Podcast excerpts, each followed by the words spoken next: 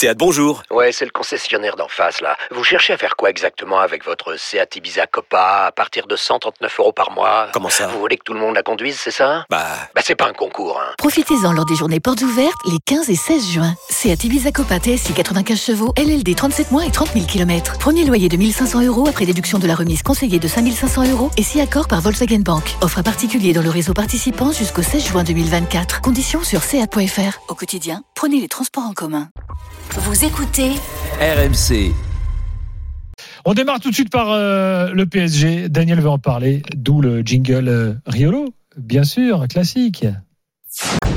Le Big Bang, euh, je suis pas spécialiste de de de, Géophysique de- ouais voilà, c'est euh, deux choses qui se cognent l'une contre l'autre pour que ça fasse quelque chose de de la terre quoi. Est-ce que ton explication sur euh, le PSG 24 ans plus tard va être aussi Écoute, brillante euh, je crois qu'il faudrait un Big Bang au Paris Saint-Germain pour que les choses euh, pour que ça fasse la terre pour que les choses évoluent et qu'on sorte de toutes ces contradictions et ces paradoxes. Euh, euh, J'ai pas mal repensé à, à la discussion puisqu'on a poursuivi un petit peu euh, de façon très courtoise l'échange sur Twitter avec euh, Kevin, je crois, qui a téléphoné hier dans l'émission. Ah, ah, ah bon? Ouais. Ah ouais, ça m'a échappé. Euh, Qu'est-ce qui t'a échappé? Bah, que t'aies continué une discussion courtoise sur Twitter avec un auditeur. Non, en privé. Ah, en privé. Nous avons, nous Mm. avons échangé en, en privé. Et euh, bon, il a téléphoné, il était un petit peu chaud quand il a appelé, j'étais un peu chaud quand je lui ai répondu. Et en fait, je crois que c'est le genre de discussion que tous les supporters du PSG doivent avoir.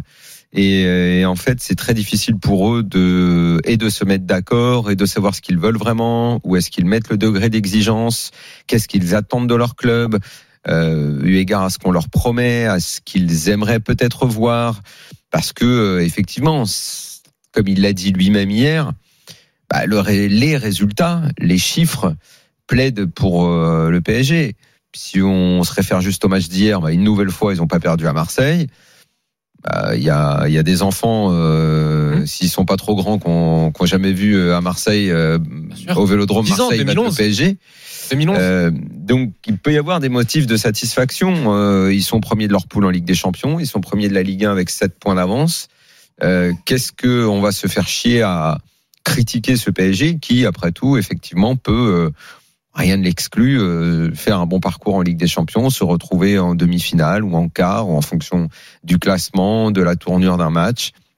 Le problème, c'est de savoir comment ils vont y arriver. Est-ce qu'on sent qu'il y a des choses différentes qui peuvent se passer? D'ici là Euh, Est-ce que on est dans le camp des optimistes, des pessimistes, du verre à moitié vide, du verre à moitié plein? À la limite, peu importe de quel côté on, on se met aujourd'hui, Hum. c'est comment on vit les choses.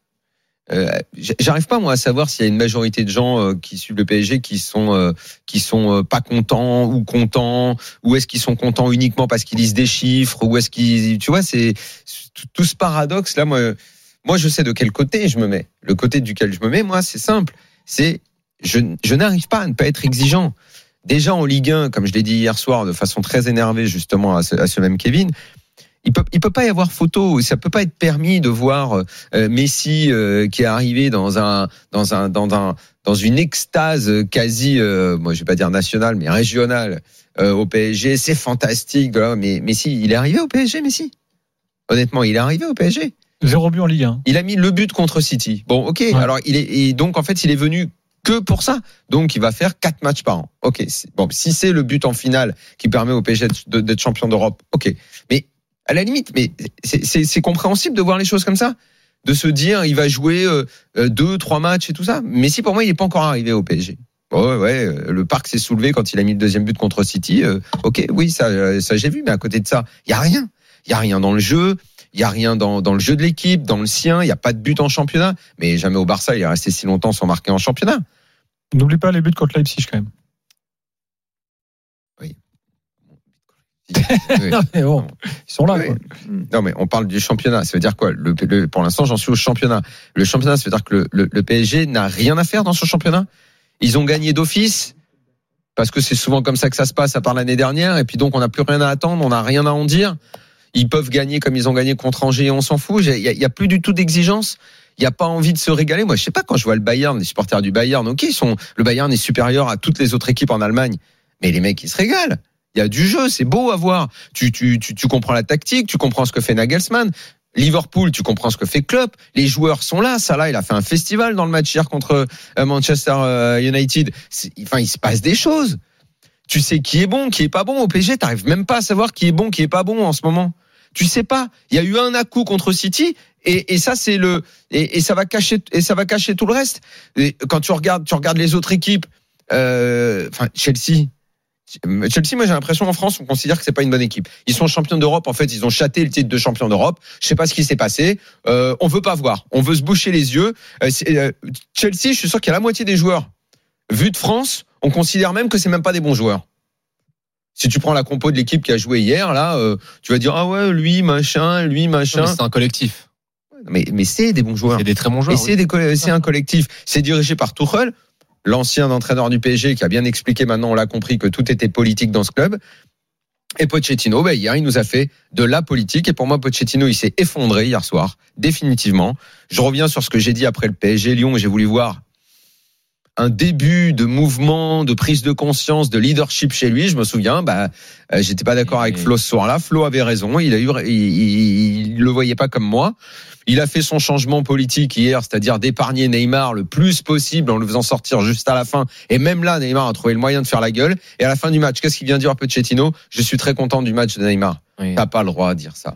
T'as le- pas le droit de dire ça. Là, on n'est même pas dans la démagogie. Là, on est démagogie qui ne marche pas d'ailleurs parce que je pense qu'il n'y a pas un, supporter du peuple euh, de supporters parisiens qui a vu que Neymar a fait un bon match hier.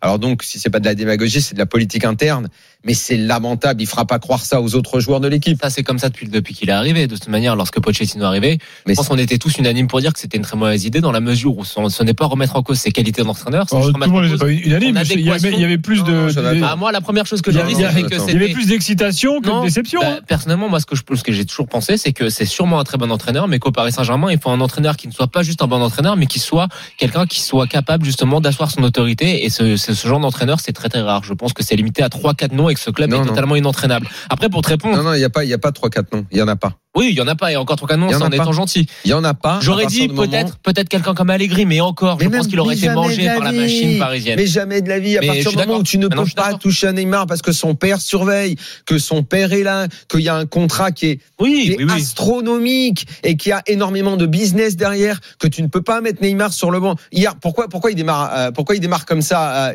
euh, D'après toi, la compo d'hier, c'est une compo, c'est une compo de foot ou c'est une compo, marketing? Mais j'aimerais te répondre C'est une composition d'équipe marketing Mais bien hier sûr. soir. mais j'aimerais te répondre sur la première fou. question que tu posais, qui était pour moi la plus intéressante, c'est quand tu demandais qu'est-ce que les supporters parisiens attendent. Moi, ce qui m'inquiète le plus dans ce PSG, c'est pas forcément. Alors, j'ai toujours pensé que, à la rigueur, tu vois, même si la qualité de jeu n'était pas là, on pourrait commencer à s'inquiéter au moment où ça compte, c'est-à-dire vers le printemps, au moment où les échéances importantes arrivent. Mais le, ce qui m'inquiète le plus, c'est qu'en fait, de cette équipe, il se dégage un sentiment assez étrange. C'est que dans cette équipe, t'as l'impression qu'il y a aucune émotion. Il y a rien qui se passe. Il y a des mecs qui sont là, t'as l'impression qu'ils viennent juste cachetonner. Et ça me fait un peu penser, tu sais, au mec qui vient de toucher le- l'euro million et qui sait plus quoi faire son argent. Alors qu'il s'achète le dernier joujou en pensant que ça va marcher, ça va lui donner un peu, un, peu- un- un peu de sourire. La personne de Messi et de Ramos, par exemple, cet été. Mais au final, t'es blasé. Et j'ai l'impression que cette équipe, elle est blasée. Alors maintenant, je Les joueurs ou les supporters les, les- les- les joueurs. Les joueurs. Les joueurs, les joueurs sont blasés. T'as l'impression que t'es là, que t'es dans un- une belle ville, une des plus belles villes au monde, que t'as un très beau salaire, mais qu'au final t'as pas d'âme qui se dégage de cette équipe. Et c'est ça qui m'inquiète un petit peu. Après, quand tu demandes ce que veulent les supporters parisiens, Oui, mais là, ils vont te répondre, encore une fois, en se cachant derrière ce match. Et pourquoi pas, Si, après si, tout, c'était le, grand match. Attends juste, Ce soir-là, il y avait une vraie, il y avait, il y avait, il y avait une vraie personnalité Mais- dans l'équipe. laisse-moi finir. Tu me demandes après, tu demandais ce que les supporters parisiens attendaient. Mais moi, je pense qu'il faut pas se méprendre. C'est que la majorité de ce qui de ce qui constitue à l'heure actuelle le- les supporters parisiens, ils sont contents. Qu'est-ce qu'ils veulent pas, la majorité pas, des supporters Je te parle pas des vrais supporters. honnêtement, Je je te parle des pas, suiveurs. Des suiveurs, les gens qui vont au parc, qui vont en loge. Eux, ce qu'ils veulent, c'est des maillots flashy en collaboration avec Jordan et des, grands noms. Bah, ils les ont. Ils ont des maillots rose fluo, flashy tie-dye et ils ont des grands noms. Mais malheureusement, moi, ce qui m'inquiète, c'est ce qu'est devenu le Paris Saint-Germain. Alors, on va dire que c'est parce que je suis porteur de l'OM extra. Mais non, c'est simplement que depuis quelques années, je trouve qu'il s'est opéré un- un virage au Paris Saint-Germain qui est un petit peu néfaste. Et ce visage, ce virage qui a été pris, c'est que maintenant le club, il est désincarné, totalement, totalement, totalement manque de personnalité. Que ce qui compte maintenant, c'est l'argent et le nom des joueurs qui sont alignés sur le sur la sur la pelouse, alors que qu'il soit bon ou pas, qu'il soit en fin de carrière ou pas, à la ma- à la- à la- à l'image d'un Sergio Ramos, ça Tu ne veux, compte tu veux plus. dire comme un symbole ultime, le maillot qui cette année fait évidemment penser à ceux qui ont mon âge et qui, quand ils étaient petits, regardaient les Harlem Globetrotters, parce que pour beaucoup c'est un nom ça. mais ça veut plus rien dire. C'est exactement Et ça. ceux qui de ma génération, ils se souviennent de cette équipe de basket là. Il manque Elle les est- étoiles.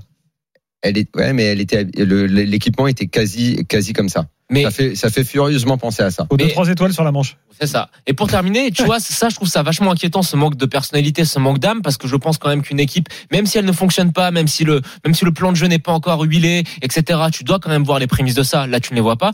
Mais là, la petite lueur d'espoir, et je peux comprendre les supporters parisiens qui te disent ça, c'est que contre Manchester City, on a vu quelque chose. Alors, est-ce qu'on est en, en, en droit d'attendre combien plus même, Jonathan Il faut, mais pour l'instant, c'est Je insuffisant. suis d'accord avec ta démonstration, mais quand bien même, City, effectivement, ce soir-là, il y a une personnalité, il y a le caractère que tu attends en Ligue des Champions à un moment où en plus l'équipe allait pas super l'attends tout le temps, forcément très bien. Ok, mais est-ce que euh, tu es supporter du PSG ou tu vas au parc pour 4-5 matchs par an Je reprends l'exemple de Liverpool, du Bayern, de Chelsea. Mais- Mais, l'équipe, t'as envie qu'elle soit bonne. Désolé, Tout- tout Daniel, tu te tout- la face. Toutes les semaines. Quand tu vas au Toutes parc, les semaines, la les mecs doivent majorité, être des, bons. la, marito- la majorité des gens qui vont au parc, malheureusement, ils y vont comme dans, comme si c'était allé dans la dernière Non, boîte de non, nuit à la mode ça- avec le portier qui est Ça, en super revanche, dur. c'est pas vrai. Bah, Ça, en revanche, c'est pas vrai. il reste des vrais supporters, mais je Non, pense qu'il y a beaucoup de gens qui sont en latéral qui sont comme ça.